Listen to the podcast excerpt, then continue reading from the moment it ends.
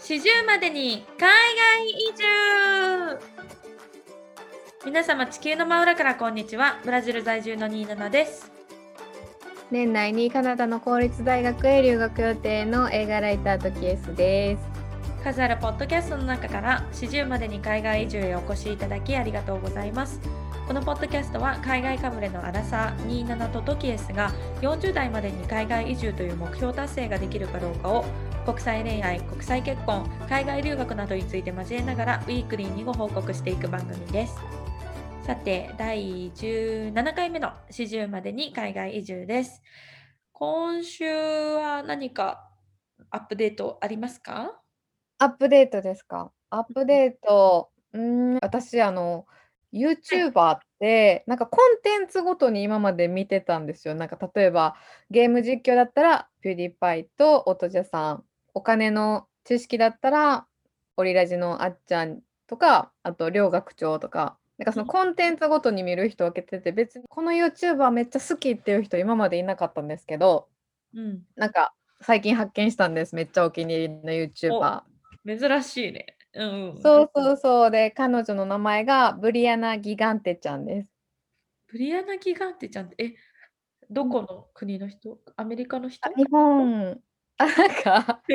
なんかね出身出身をなんかねアメリカのどっかってずっと言っててんけど忘れちゃってごめんな曖昧な情報で。うん、そう。でまあなんかその新宿のまあ多分ショーガールの方でもともとドラッグクイーン的なこと？あそうそうそうそう。でなんか本業があのポールダンサーかな？の方なんですけど。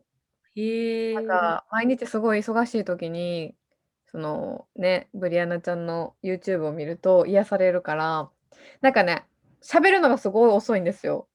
だからななんていうのムードに浸れるから今すごいハマってて、もうブリアナちゃんが出てたらもう全部見て、もうスタンプも買って。ああ、LINE スタンプも買ったのね。そうそうそうそうそう。だから、まあそれぐらいハマってる人がやっと見つかったって感じうん、なんかさ、あ、でもドラッグクイーンってことはあれだよね、なんかルポールドラッグレース的なノリ？なのかしら？うん、どっちかっていうと、あの人ってうっちゃんなんちゃんのさ、うっちゃんがやってた、見るね。コント系なんだ。そうそうそうそう、コント系でやってんのかな、なんかすごいね、化粧も、なんか目をちっちゃく見せるような小粒ちゃんメイクっていうのやってて、へなんか面白系。なんかあのさ、設定がアメリカ出身とかもさ、なんかちょっと矢島美容室要素とか入ってるしさ、なんかこうそういうコメディが好きな方なのかもしれないね。うん、そう。で、なんかゲームしてる時も、別にゲームすごい上手いってわけじゃないけど、見てて楽しい。えー、じゃあちょっと日々に疲れた人はね、ぜひあのブリアナ・ギガンテちゃん、あの もしよかったら調べてみてください。はい。なんかちなみに私、姉に勧めたら姉もドハマりして、で、え姉が会社の人に勧めたら、なんかそれに対する反応が返ってこんかったから大丈夫かなって言ってたって。確かにね、ちょっとあの、なぜこれを私に勧めてきたのかしらって思う部分思ったのかもしれないけどね。まあ、なんか好き嫌いがあるかも。あ、そういう感じでおちょっと見てみます。うん、はい。はい。では早速今日も始めてまいりましょう。はい。お前誰やねん？キーワードトークで自己紹介のコーナー。このコーナーでは私たち27とケースのことを知っていただくために毎週2つのキーワードを提示します。その2つのキーワードの中から1つを選び、それにちなんだ自己紹介エピソードトークを行います。えー、今週は私27の方から、えー、始めさせていただきます。はい、お願いします。はい。1つ目、シアトルのエアビーでベッドバグ。2つ目、台湾のホテルで部屋に入ったら別の人が寝てた話。ちょっと待って。二つ目の方がタイトル長いな。なんかこれさ状況を説明するのになんかすごい頑張って省略しようと思ったんだけどできなくて なんて言っていいか分からなかったの。なるほどね。ベッドバグか。でもベッドバグって結構海外行く人だとあるあるかもしれんからそっちお願いしようかな。了解です。じゃあ、今回あの、タイトルが短い方の はい、シアトルのエアビーでベッドバグにあった時の話を共有させていただきます。えっと、私がバンクーバーに住んでいた頃、えっと、バンクーバーから、えっと、アメリカのシアトルってすごく近いんですね。で、あの、バスで片道何十ドルだろう、もう往復で本当になんか50ドルとかだったと思うんですけど、あの、行けるんですよ。で、朝すごく早く出て、お昼前ぐらいに着くみたいな感じで、気軽に1日こうちょっと出かけたりできるので、えっと、バスで何回かシェアトルの方に行ったんですね。で、そのうちの1回は確かトッキエスと一緒に行ったよね。うん、そうそうそう、私がバンクーバーにあの27に会いに行った時に、日帰り旅行行こうみたいになってな、行ったな。そう、結構あんな感じで、あの、国境を陸路で越えて、あの、バンクーバーからシアトルっていうのは結構すぐに行ける距離にあるんですけれども、えっと、まあ、そのバンクーバーからシアトル旅行行った時は、ベタに、あの、ワシントン大学を見に行った。りとか、もうなんかこうザ・アメリカの大学みたいなね、もうすっごい広いキャンパスがあって、図書室がすごいなんかこう、岩岩じゃないな、石造りのこう、由緒のあるような、歴史のあるような雰囲気の建物で、なんか一説ではハリー・ポッターのあの講堂、あのみんながご飯を食べるところみたいな講堂みたいな図書館だって言われてたりとか、まあ、そういうところ見に行ったり、あとは有名なパイクプレイスマーケットっていう、あの、まあ、市場なんですけど、まあ、すごく有名な場所があって、そこで有名なクラムチャウダーを飲んだりとか、えーあとはその、えーと、パイクプレイスの近くにスタバ1号店、要はスタバが生まれて初めてで、こう、スタバが生まれて初めてって言っておかしくなっちゃうんですけど、スタバの一番最初の店舗ですね。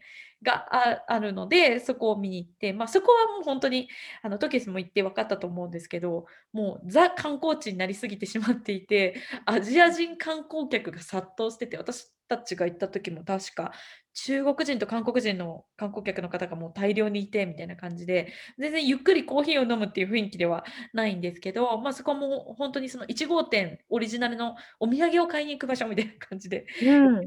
ね、行けるんですけど、まあ、そういうところに行ったりとか。あ、ちなみにそのスタバ1号店でシアトルの行った時って、何かトキスって買ってましたよね？買った、えっと、コーヒーのおまお豆？お豆？コーヒーコーヒーのお豆。コーヒー豆おね。豆と、コーヒー豆と。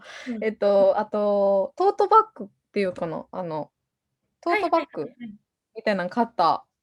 あの、1号店のプリントがしてあるやつですよね、あ。そうそう、だからそれで一時期学校とか行ってたかな、教科書入れたりして。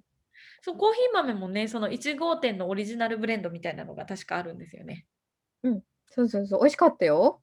あ、ほんとに？おお、いいうん。ね。だからそういう結構ね、アジア系のお客さんがそこに来てみんな大量にそうやってお土産を買ってとか、あとシアトルで有名な場所で言うと、あの、シアトルマリナーズの本拠地である、そのマリナーズの球場、これね、名前がちょこちょこ変わるのであれなんですけど、今は確か T モバイルさんの名前になってるのかな？の球場があったりとかっていうので、まあ、いろいろ回ったりしてました。で、まあ、えっと、何回か行ったうちに、えっと、まあ、トキエスではない別の友達と1泊2日で泊まりに行った時があったんですよ。で、えっと、まあ、その時に Airbnb で宿を探して、えっと、シアトルの、えー旧日本人街っていう場所があって、そこにあの宿を取ったんですね。その旧シアトル日本人街っていうところに泊まったんですけど、まあ、そこが、えっと、えーあるウェブサイト、えっと、ジャングルシティ .com さんっていうシアトル最大の日本語情報サイトさんによると、えっと、シアトルのインターナショナルディストリクトには、えー太平洋戦争の勃発まで日本町として栄えていた一角があると。だから1930年代の、前線期には人口8500人も日本人がこうひきしめき合うあの活気のある街があったそうです。で、今はその戦争があったことで、あの、そんな感じではないんですけど、まあ、そこにまだこう通り名とかが日本語になってたりとかして、住んでる方も日系の方が住んでたりとかっていうエリアがあるので、えっと、せっかくなのでっていうところで、そこのエリアの Airbnb を、えー予約して泊まりに行ったんですね。で、オーナーさんもいたんですけど、オーナーさんは男性、何歳ぐらいだったかな、40代、50代ぐらいの男性で一人暮らしの方で、えっと、私たちがとチェックインした後、自分は今日別の友人の家に泊まりに行くから、あの、自分私とその友人2人で貸し切りで全部使っていいよっていう風に言ってくださったんですね。で、えっと、お部屋もすっごいおしゃれで綺麗で、私たちが使うベッドルームとかマスタールームもすごく清潔にされていて、あの、インテリアとかも凝ってあったり、飾ってある絵画が美しかったりとかして、すごいテンション上がってですね、キッチン。そう、キッチンのコーヒーとか紅茶とかも自由に飲んでいいよって言ってくれて、すごくホスピタリティのあるホストさんだったので、あ、これ当たりの宿だねって言って、あの、ワクワクしてたんですよ。で、まあ、1日さっき言ったみたいな観光地を回って、部屋に戻ってきて、結構早めに寝たんですよね。で、夜中の1時か2時ぐらいになって、もう私も爆睡してたんですけど、あの、一緒に泊まった友人が、私の肩をこう、ぐぐいぐい押して、「ちょっと起きて」って言われて、で、もう眠いから、「え、何？」みたいな、「なめっちゃ眠いんだけど」って言って起きたら、友達がめっちゃ体中かいてて、「多分ベッドバグが出た」って言われて、で、それ聞いた瞬間に私も「マジで？」と思ってすごい飛び起きてですね。で、パッとベッドを見たら、もうベッド上に何匹くらいかな、20匹ぐらいだと思うんですけど、ちっちゃい黒い点がてんてんてんてんてんてんてっていっぱいあるのを見つけたんですよ。で、私それまでベッドバグ、いわゆる南京虫ですよね。生で見たことがなかったんです。で、うわ、初めてベッドバグに当たったと思って、ま、だって私インドとかも行ってますし、タイとかベトナムとか、なんかそういう国にも泊まりに行ってるんですけど、1回も会ったことないのに、ここで出るかと思って、うん。で、あの、友達とどうしようって話になって、でもなんかこう、どこから湧いてきてるのかわからないんですよ。なんかどんどんどんどん増えてくんですね。なのでどうしようって言って、もうとりあえず写真を撮って証拠を撮ろうって言って撮って、でもこうとてもじゃないけど、自分たちで処理しきれる感じではなかったので、写真を撮った後はもうリビングの方に行って、リビングにソファーがあったので、その上で仕方なく寝たっていう感じだったんですね。で、まあ、次の日の朝起きて、もうもうソファーの上で寝てたので、体がガッチガチになって、うわ、疲れたみたいな感じでベッド見に行ったら、綺麗さっぱりいなくなってるんですよ。夜行性なんかな？そう、あの、なんか南京虫って夜しか出ないらしくて、その朝になった瞬間にもう1匹、もうなんか何もありませんでしたみたいな感じで、私たちがまるで嘘をついてるんじゃないかって思うぐらい、何にもなくなっちゃったんですよ。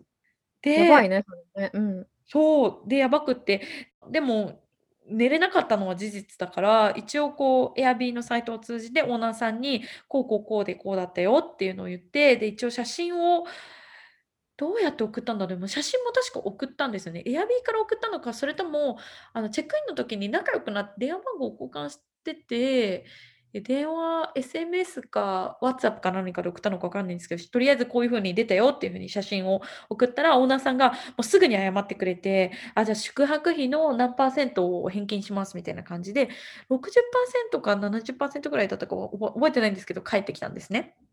でも、あの、多分すぐ返金したっていうことは、おそらく前から出てたんだと思うんです。ああ、対応が早かったからってこと？多分普通にこれが初めてだったら、まずホストとしては、じゃあこの南京虫は誰が持ち込んだのって話になるじゃないですか。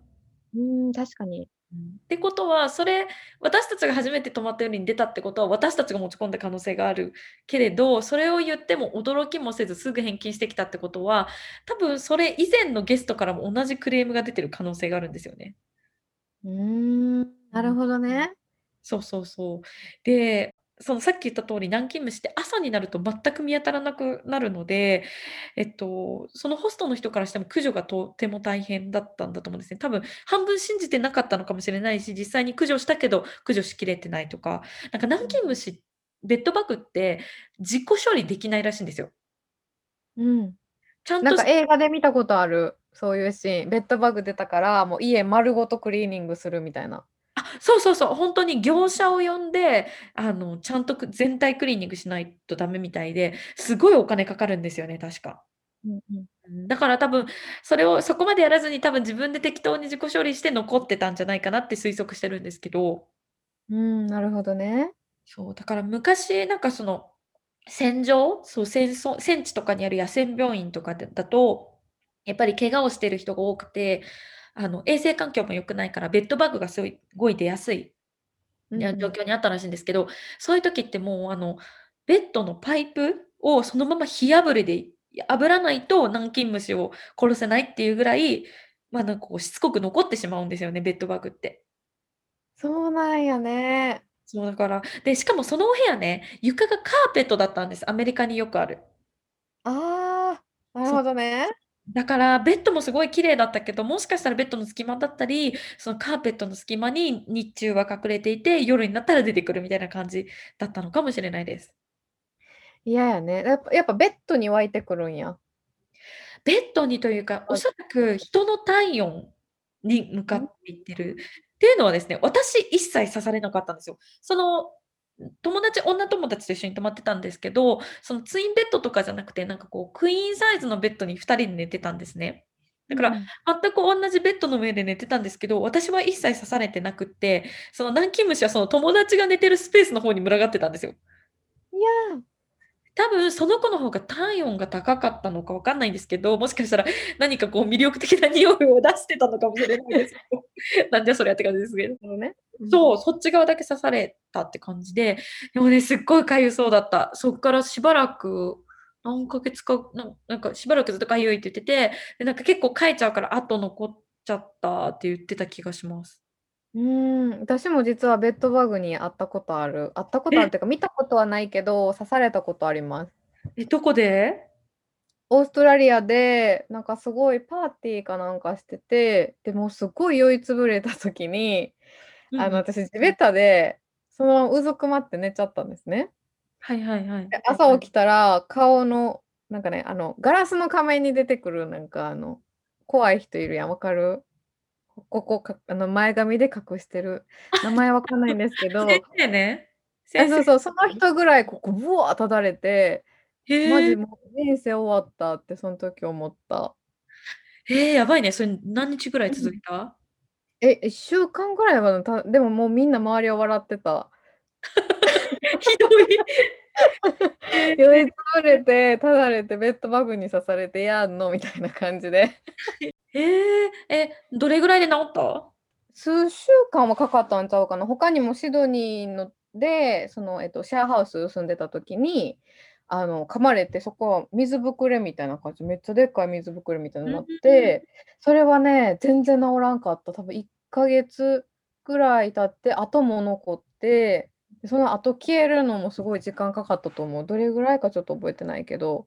ま、でも多分その、わ私うん。の友達と一緒だと思う。刺されて、うん。だいぶ時間経って、痕残って、また、だそれが消えるのに時間かかるみたいな感じだったので。いうん。や、ほんとにあの、皆さんお気を付けください。だから、エアビーを使う時は、あの、ほんとに口コミをよく読んで、なんかそのベッドバグが出てないかっていうのを見た方がいいです。でもね、私たちの時はね、その宿にはね、そういう口コミ一切なかったんですよ。うーん、じゃ、たまたま出てきたんかもね。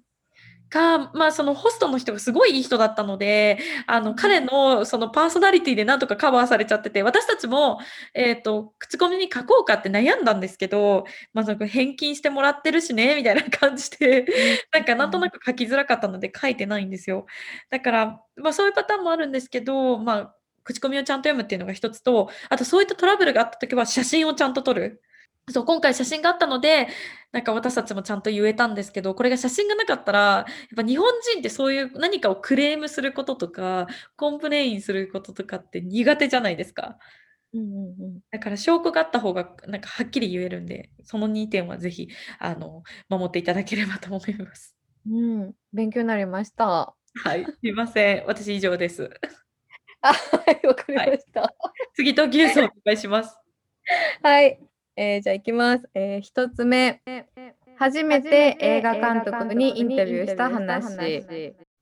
2つ目、憧れの映画監督にインタビューした話。はあ。両方とも映画監督、インタビュー系のやつ？そうそうそう、初めてインタビューしたか、めっちゃ憧れの人にインタビューしたか。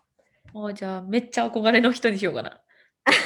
うん。オッケー、じゃあ、今回は、えっと、めっちゃ憧れの監督にインタビューした話をしていきたいと思います。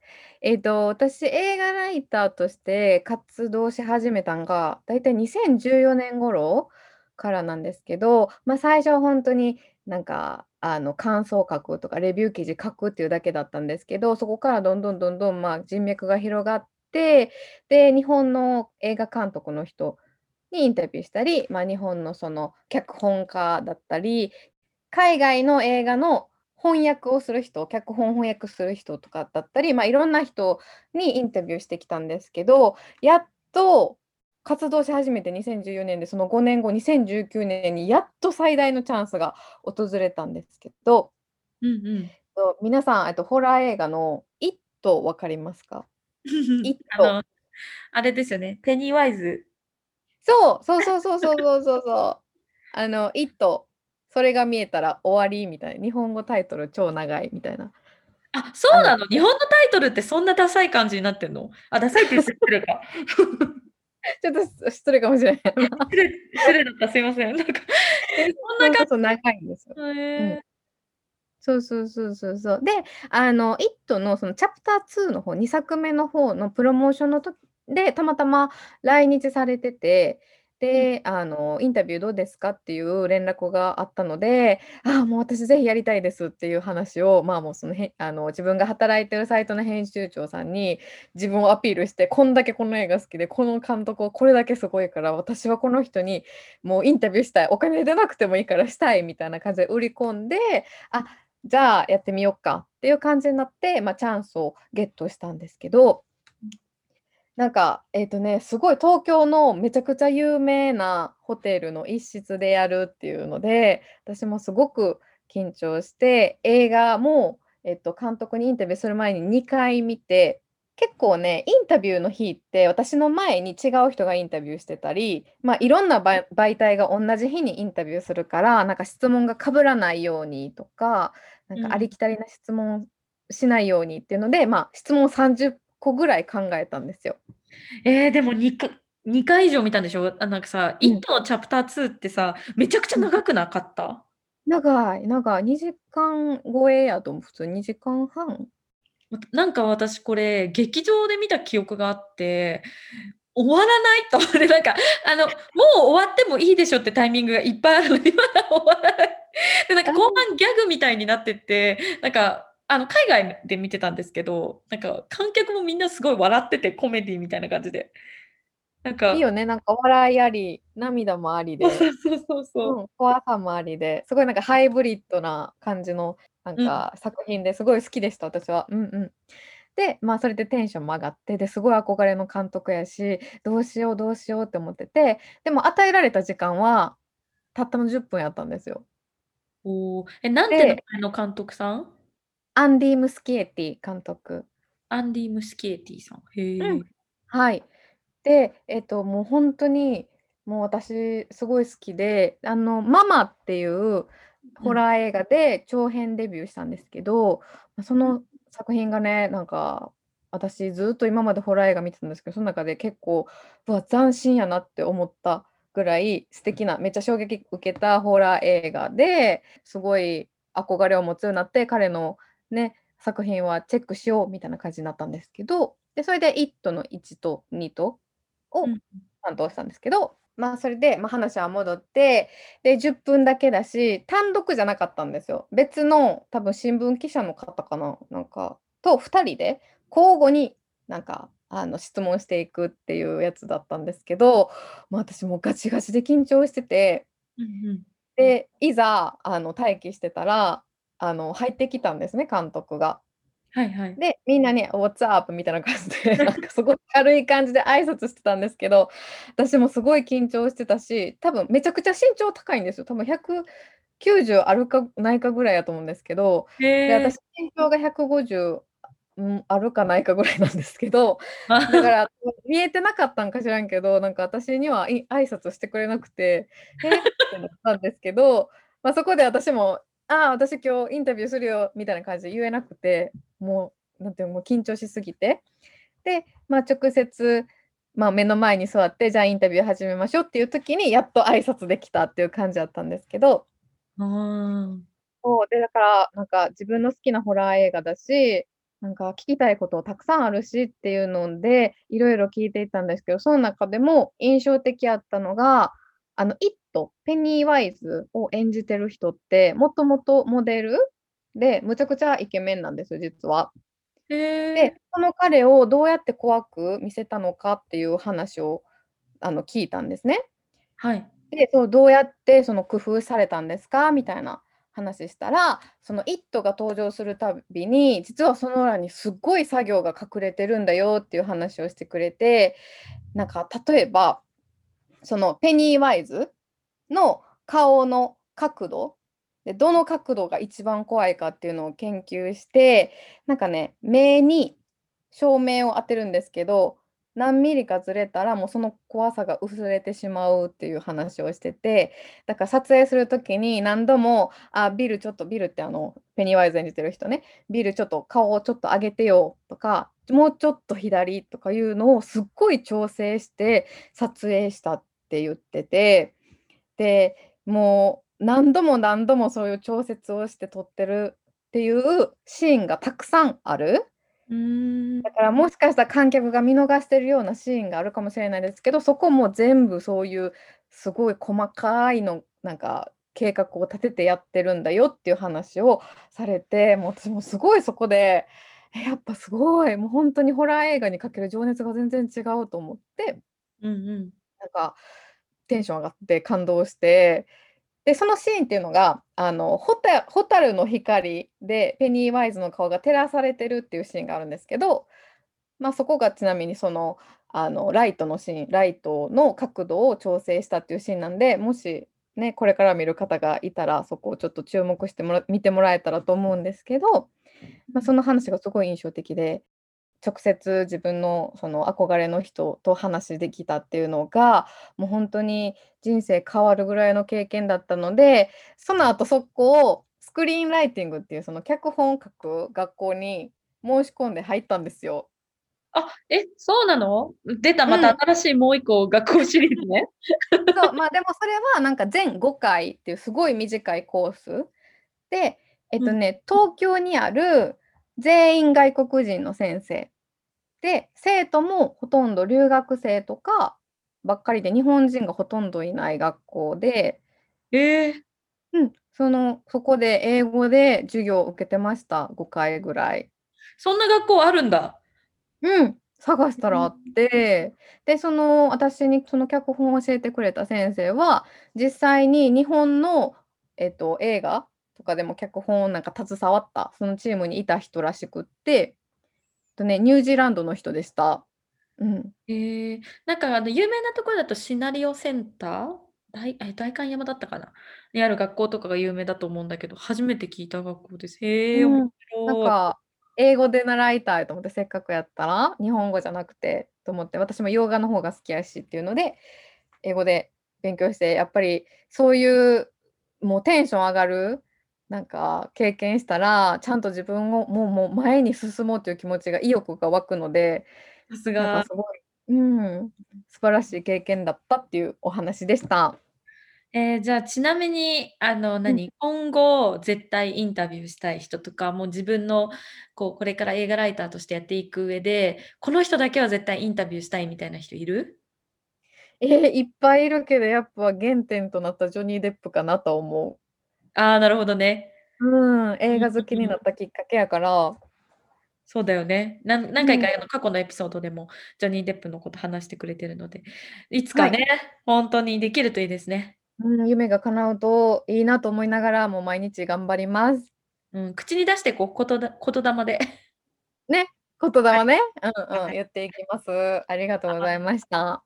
ありがとうございました。ちなみにですね、それぞれお話しできなかったキーワードエピソードについて聞いてみたいというリクエストがある方は、27時計さ .gmail.com、数字の27、アルファベットで tokiesu.gmail.com までご意見をお寄せください。いただいたメールは番組内で紹介させていただくことがあります。では次のコーナーです。日本の常識は海外の非常識？今週のカルチャーショックのコーナー。このコーナーでは40までに海外移住を目指す27とトキエスがそのプロセスにおいてカルチャーショックを感じたことについて皆さんにシェアするコーナーです。えー、今週は私27の方から、えー、シェアさせていただきます。はい、お願いします。はい。えっと、今週シェアさせていただいたいただきたいのが、ブラジルのバレンタインデーについてなんですけども、え。はい、なんか、い一般的に日本とか、まあ、北米とか、あの、ヨーロッパ圏とか、あの、バレンタインデーって2月14日じゃないですか。うん。うん。で、まあ、日本はなぜか女の子が男性に対してチョコレートを渡すっていう文化が根付いてますけど、北米とかだとむしろ男性がこう女性に何か贈り物をしたり花を買ったりっていうのが多いと思うんですね。私がカナダに行った時も、やっぱバレンタインの時って、あの、お花屋さんの前にこう男性がバーって行って、ああ、いいな、今日あの花を買って帰っていくのねみたいな感じがあって、すごいロマンね。チックなそう、雰囲気があったと思うんですね。で、対してブラジルのバレンタインデーは2月ではなくて、6月12日になります。えっと、日にえっと、タイトルがタイトルっていうか、その日のことを Dia dos Namorados Dia dos Namorados、直訳すると、まあ、恋人の日っていう形にえなります。え、うん。 Di うん。 a が day で、えっと、 dos が、まあ、 of みたいな感じで、 Namorados。が恋人って意味になるんですけども、えっと、まあ、要はブラジルの恋人の日が6月の12日っていう形になります。え、なんでこの日になったかっていうと、まあ、諸説あるようなんですが、6月13日が聖アントニオの日っていうことで、まあ、その日の前日で近いのでっていうことで6月12日になったみたいです。ただ、イベントとしては、その宗教色っていうのはすごく薄くって、えっと、日本のバレン本当に日本のバレンタインみたいな感じでプレゼントを贈り合ったりとか、あの、いいレストランに行って、ちょっとこう、ロマンチックなデートをしたりとかっていう感じが多いらしいです。パートナー曰く、あの、その日は、あの、モーテルが満室になるらしいです。ああ、情熱情熱的？なんていうの、うん、パッションだね、すごいね。そう、なんか結構アメリカとか北米って、モーテルっていうとただのホテルだと思うんですけど、ブラジルのモーテルは日本のラブホと同じ位置づけなので、まままさにそういう日っていうことですね。はい。で、まあ、今、街中がハートのデコレーションだらけで、近所のお寿司屋さんでさえハートでなんかくくられてて可愛いい。もう、そうなんです。で、プレゼントはチョコレートとかそういうものよりも写真立てが多いみたいですね。なんか南うん。米の人って自撮りめちゃくちゃ好きじゃないですか？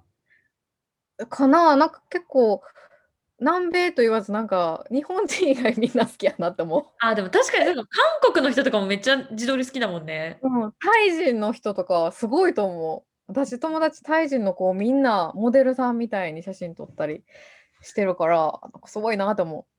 そう、すごい時間かけてさ、何回もこう角度かけ変あ、え。てとか撮るよね。だからうん。こっちの人もみ街中見ててもそういう人いっぱいいるので、うんなぜか。わかんないすけど、そのせいなんだと思うんですけど、写真立てをプレゼントで贈り合うことが多いみたいです。へえ、うん。いいね。はい。で、まあ、つい先週、あの、私もショッピングモールに行った行く機会があったんですけど、そういうなんか写真立てが売ってる雑貨屋さんみたいなとこにもいっぱい女の子がいて、あ、このなんか、ね、バレンタイン前前に、こう、百貨店のチョコレートコーナーに女子がいっぱいいるのと同じ感じで、あ、これはバンコク共通なんだなって思ったんですけど。で、ま、ちなみに、あの、わわ私のところ、我が我が家は、ま、ロマンチックさより食い気ということで、あの、ま、パートナーが、ま、せっかくだからなんか作るよって言ってくれたんですよ。ま、このご時世なので、レストランも行きづらいですし、あの、家で過ごそうっていう話になって、じゃあ、あの、なんか作るよって言ってくれたので、あの、リクエストで私がシーフードが食べたいっていう風に言ったんですね。あの。今住んでるところが、あの、サンパウロ州の結構内陸側の方なので、海鮮がね、結構値段が高いんですよ。ね、あの、だから結構ご馳走扱いっていうか、日本だとね、あの、例えば内陸県でも、私岐阜県出身なんですけど、内陸の県に住んでいても、朝どれの魚が買えたりとか、海鮮物が、まあ、もちろん海沿いの方が新鮮で安いものいっぱいあると思うんですけど、内陸の県でも普通に買えるじゃないですか、いろんな種類の魚とかが。でもやっぱりブラジルだと、それが、まあ、需要がないのもあると思うんですけど、なかなか海鮮が新鮮でいいものが買えないので、その分値段がちょっと上がるっていうのがあるんですね。で、その、じゃあ、 dos Namorados の朝にわざわざその市場みたいなところに行って、海鮮を買って、まあ、結局パートナーがシーフードリゾットを作ってくれたんですけど、ま、こういう時ね、ほんとに日本のあの、シーフードが恋しくなりますね。え、ちなみに味はどんな感じやったん？味美味しかったです。タコとかクリクリーミー？やっぱリゾットやから。そう、あのね、まあ、私のパートナーがブラジル人なんですけど、家系としてイタリア系なんですよ。だからね、ほんとピザ、パスタ、リゾットには本当にうるさいんですね。なので、あの、もうこっちのスーパー、私が住んでる町がイタリア系移民の人がとても多い町なので、スーパーがね、割とこう、お米もわざわざリゾット用のお米があったりとか、チーズのコーナーがこうなんか3列ぐらいこうコーナーが分かれてて、もうなんか、何リコッタチーズだけでなんか、ななんていうの、3メートルくらいコーナーが埋まるみたいな。こんなね。何、な何みたいな感じのやつがあって、そうだから、なんかハムハムとかもすごいいっぱいあるね、やっぱり。ん、生ハム？生ハあ、でもね、生ハムあんまりないかも。生ハムはどっちかというと多分イタリアよりスペインかもしれないんだけど、なんかそういうなんかハムとか、そういうお肉系とかね、だからそういうのを見るとちょっとこうイタリア気分が味わえてるっていうのはちょっと今メリットかなと思っておりますが、うん、まあ、ごめんなさい、オチがないんですけど、まあ、美味しかった 話でした。いいねいいね。なんか、あ、ちょっと質問です。はい。なんかさ、その6月にそういう恋人の日やるってことは、バレンタインデーは何もせえへんってこと？2月14日。ブラジルの人は何もしないね。だからうちの場合はさ、私が日本人で向こうがブラジル人だからやるのやらないのってなったんですけど、2月が私たちその引っ越しを控えていて、とてもバタバタしていたので、今年は完全にスキップしましたね。あ、じゃあ来年はやるかも？どうだろう。なんか何もしなくても文句言わなそうだから、何もしないどこうかなって思ってますけど。ちなみにその6月は、その彼がね、27にリゾットを振る舞ったってことやけど、27は何かしたん？え、何もしてない。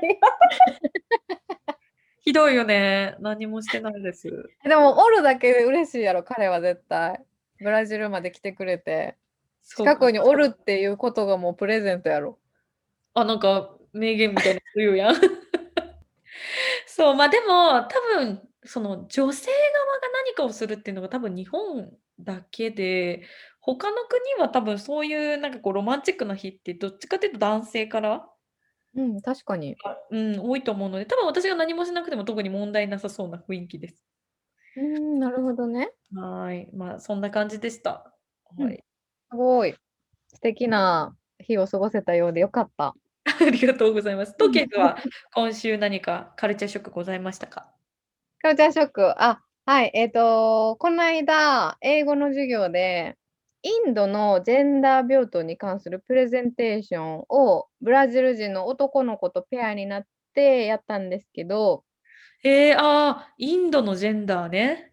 うん、なんかね、その時にちょっとね、プチ、あの、事件が発生しました。事件ちゅうか、プチトラブルが発生したので、それをシェアできたらと思います。はい。うん。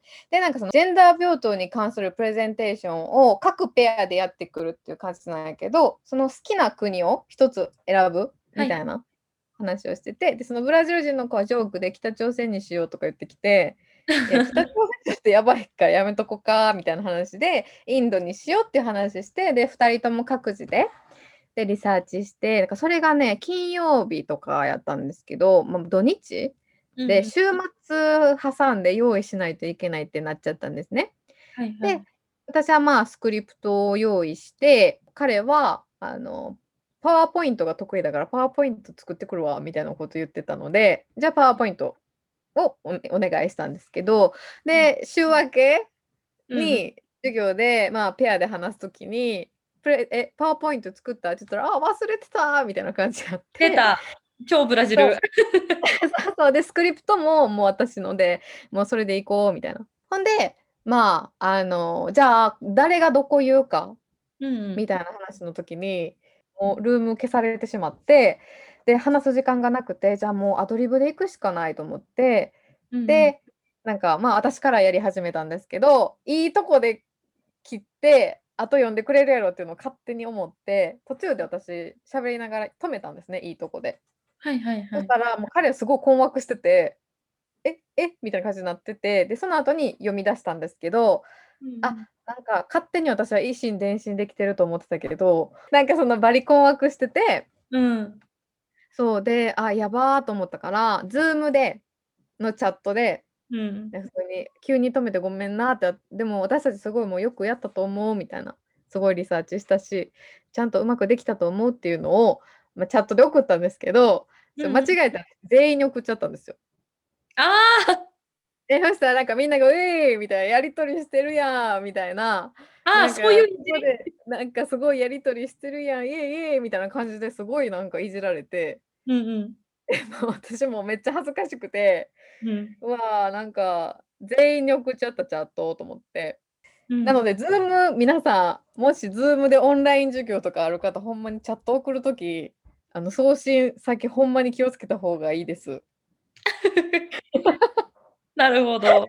カルチャーショッはい。クとしてのポイントは、ま、そのブラジル人は約束を守んないっていうとこで大丈夫？うん、そうね。ま、あとそういう時あとのリアクションね、みんなのリアクションがやっぱ日本とは違うよね。そうそうそうそうそう。うん。だから、「ええ！」と思って。そうそう、そういうことがありました。ま、確かにな。ちなみにそのインドのジェンダー平等のうん。プレゼンの内容がシンプルに気になるんだけど、どんな感じのああ、プレゼンんとね、結構複雑に書いたからまとめるの大変やけど、えっとね、結構テレビとか、インドのテレビとかって、結構男女じ平等に描かれてる、なんかテレビが最近増えてるらしいんやけど、実際はそうじゃなくって、女性のキャリアを作る時とかも、やっぱりそういう問題がたくさんある。うん。やっぱり男性より女性の方がキャリア築くのがすごく難しいけど、とね、こないだか2019年かなんかに、インドのあのスタントウーマンのはい。人、うんうん。スタントする人が、うん。なんかハリウッドで活躍し始めた人がいて、で、はいはい。その人は結構ね、そのジェンダーイコーリティを主張してて、うん。なんか、うん、インドもちょっとずつやけど変わりつつあるっていう話をしてたっていう内容のプレゼンテーションをしました。うーん、ちなみにそのトキエスが送信先間違えた時の、その本来の送信元だったブラジル人の子は何て言ってたの？え、なんかすごい恥ずかしそうにしてた。めっちゃ若い子やねん。多分22、3の子やねんけど。ああ、そうなんだ。ああ、なんか顔赤くなってた。照れちゃったんだ、みんなにいじられて。照れちゃった照れちゃった。うんうん。へえ、可愛いですね。皆さんもあのぜひ、あの、ね、オンラインミーティングの時のあのチャット先気をつけてください。気をつけてください、恥ずかしいんで。ね、あとなんかシェアする画面間違えちゃうとかね、あるあるだからね。あるある。ほんとに気をつ Zoom けて。ほんま分からへんねん。あの、ご注意くださいませ。はい、あはい。りがとうございます。はい。はい、では次のコーナーです。映画ライタートキエスによるおすすめ映画紹介。このコーナーでは映画ライターである私トキエスが独断と偏見によるおすすめ映画についてご紹介していくコーナーです。はい、お願いします。はい、え、今回は、えっと、私のすごいお気に入りのホラー映画を紹介しようかなって思います。はい。はい、えっとタイトルがアンフレンデッド・ダークウェブです。これあの、アンフレンデッドっていう映画が2014年に公開されたんですけど、その続編になってます。ああ。うん、でもあの、前編と話が全然繋がってないので、初見でこのアンフレンデッド・ダークウェブ見ても全然楽しめるし、私的に個人的には前作よりこっちの方がめちゃくちゃ面白かったから、今回はこっちをご紹介できたらと思います。ええ、珍しい。大体さ、続きものって、うん。エピソード1の方がいいっていうのが定説じゃないですか。そうそうそうそうそうそう、なんですよ。そこれはの方がおもかった。へえ、気になります。はい。えっと、この映画が、その前編、パソコンの画面だけで進んでいくっていう斬新な発想で話題になったんですよね、その前作がね、アンフレンデッドが。で、うん。その続編としてあの公開されたんですけど、あの、別の映画でサーチっていう映画がちょっと話題になったんですけど、うんうん。前編、それも全編パソコン画面で、あの、進んでいく映画で、なんかその、自分の娘が失踪して、お父さんが Facebook とか Instagram とかを頼りに、あの、娘を探していくっていう映画があるんですけど、それがすごい話題になって、それとプロデューサーがおんなじなんですよ。うーん。うん。で、なんかその全編パソコン画面シリーズみたいな感じなので、ぜひ見る方はパソコンで見て欲しいです。うーん、そうですね。うん。はい。で、えっと主人公がマタイアスっていう男の子で、彼が中古のパソコンゲットしたんですね。で、そ。の中古のパソコンをオープンするとこから始めます。で、パソコン開いたら、アカウントこうやってロあのログインで入れると思うんですけど、うん。その前の所有者と思われるノアノラっていう人の名前のアカウント履歴が残ってて、で。彼は全てその SNS のアカウントを自分のアカウントに置き換えて使い始めるんですけど、うんうん。で、えっと、友達とスカイプでグループトークしながらゲームナイトをしようとしたんですけどね、うん。そこで急にパソコンがダーンと落ちちゃうんですよ。落ちちゃうっていうのは蓋が閉じちゃうの？それともシャットダウン？容量が容量が重くて。落ちちゃう。うん。そうそうそう。で、あの、多分データ容量がマックスやなって気づいたマタイアスは、うん。隠れ隠れフォルダ、隠しフォルダを発見するんですよ。その。パソコンの中に。うんうん。うん。で、そのフォルダ中を見たら、監禁された女性の姿とか、まあ、人を殺す、なんていう動画みたいな、そういうおぞましい動画が数々残されてたんですね。ええ。うん。で、その Facebook に俺のパソコン返せっていうメッセージが届いておお。うん、で、さらにはパソコンを返さないとお前たちは死ぬって脅されたんですよ。なんでお前たちなの？ハッカーみたいな人やから、うん。なんでそうやって全員で今ゲームしてるっていうの分かったんか知らんけど、お前たちを殺すって脅し始めてん。だからすごええ。いパソコンの使い手みたいな感じ。はいはいはいはい。うんうんうん。で、えっと、まあ、それスカイプ上でゲームナイトやってたんですけど、なんか誰か一人でもスカイプから抜けたら恋人を殺すって脅されて、うんうん。マタイアスは解決方法を見出そうと奮闘するんですが、うん。なんかそのやっぱねみんなにバレないようにバレないようにってするんですよ自分が脅されてるのを。でまあこれ言うたらハッキングの恐ろしさみたいなのを描いてる一本なので中古で買ったパソコンを使う恐怖みたいなを描いてるんですよね。だからこれパソコンで見たらめっちゃ怖いんですよ。なるほど。自分のパソコン画面がそんなことなってるって思っちゃうからなんかね勝手に自分がいろんな事件に巻き込まれてる感あってすごい面白い映画です。でなんか日本ってパソコンって中古店で買えばデータの初期化とか必須になってると思うんですけどうんうんうん。なんかねフリマアプリとか個人からパソコンを買うと前の人のデータとかちゃんと消されてないこともあるみたいなんですね。うん。うん、で前のアカウントが残っていたからこの悲劇に巻き込まれちゃったみたいなマタイアスを見て結構ねパソコン自分が売る時も自分が買う時もなんかすごいいろいろ調べてちゃんとデータ初期化されてるかっていうのを確認しないといけないなってふうに思いました。うん。うん、でパソコンをうまく使いこなせてない人にとってはすごい新しい発見がいくつもあるホラー映画だしまあパソコン上のスカイプのカメラでどんどんどんどん進んでいくので画質は荒いんですけど画質荒いからこそ怖いシーンもたくさんあるのでぜひ見てもらえたらと思います。あ、リアルがあるんだ、そこに。うん、そうそうそうそう。あ、なるほどね。私、まあ、私のエピソードになっちゃうんですけどドイツにいた時に中東系の男の子うん。が、えっと、語学学校のクラスメイトにいてその子がね結構ハッキングできるんだみたいな話をしてたんですよ。はい。でどうやってハッキングするの？って聞いたらなんうん。か特殊な方法で電話をかけたその相手ので、えっと、携帯電話の中にあるカメラロールとかも全部見れるっていう話しててめっちゃ怖いなって思ったのすごい覚えてます。あの、よく言うのが、なんか LINE で通じてるとそのカメラが見れちゃうみたいな、聞きません？怖い。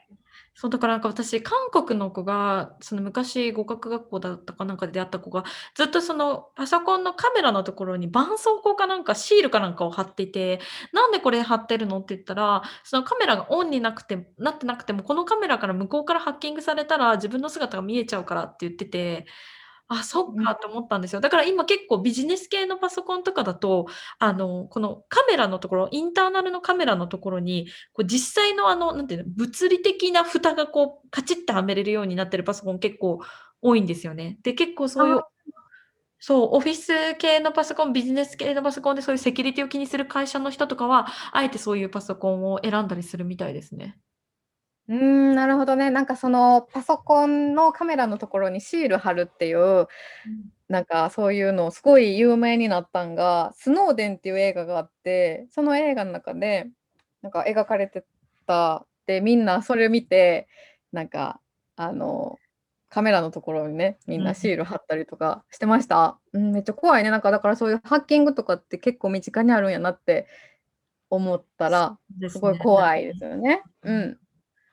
あとは、その中古パソコン削除しても、やっぱ復旧できるスキルを持ってる人もいると思うから、やっぱりあの、売る時、処理する時は本当に細心の注意で払わないといけないですよね。